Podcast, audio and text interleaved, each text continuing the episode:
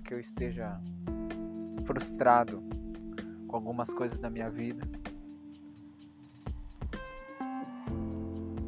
ainda que eu esteja abatido, esgotado, cansado por conta das situações que vem me acontecendo, ainda que minha visão esteja um pouco turva por, da, por conta das lágrimas nos meus olhos, eu continuo confiando e acreditando em Deus. Sabe, irmãos? Às vezes por coisas tão fúteis que acontecem na nossa vida, a gente abandona a nossa fé. Abandona aquilo que um dia Deus nos falou e prometeu. Muitas vezes a gente está como aqueles dez espias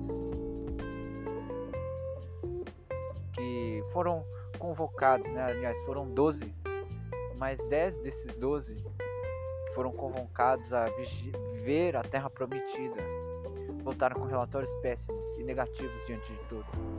Mas nessa própria passagem, acho que de números, não sei se é 13, e logo no começo, Deus diz: A terra que eu hei de dar aos meus filhos, ou que eu dou aos meus filhos.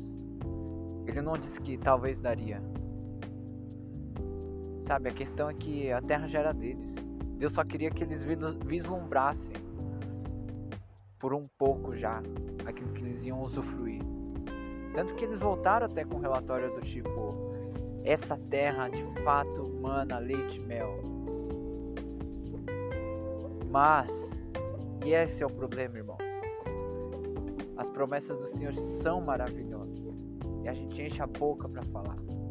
Mas existem as dificuldades, mas existem as impossibilidades, mas eu não tenho dinheiro suficiente, mas eu tô, eu tô desempregado, mas eu não sei falar muito bem em público, mas eu sou apenas um jovem, mas eu sou inexperiente, mas eu não tenho força o suficiente para encarar esses gigantes. Mas, mas e mas.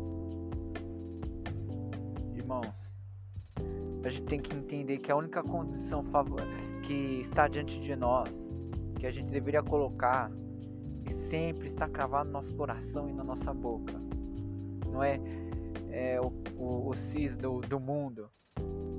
Se eu for lá e eu for derrotado, se eu fazer isso e acontecer isso, se acontecer isso, se, se, se.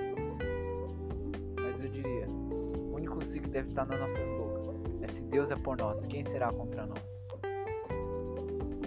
Né?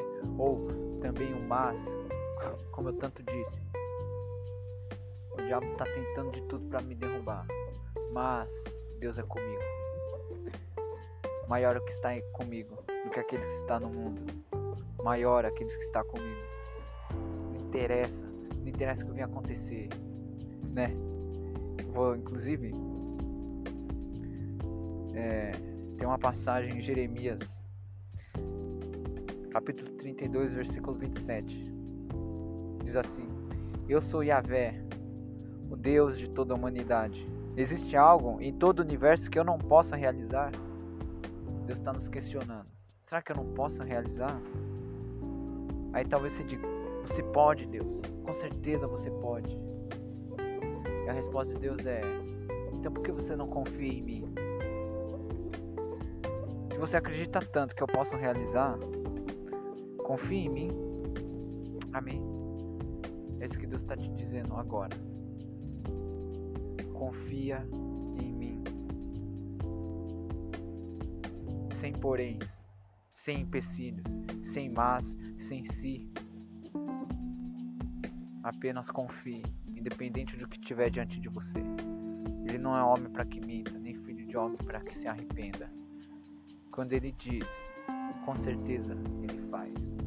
Amém? É isso. Deus abençoe. Em nome do Senhor Jesus.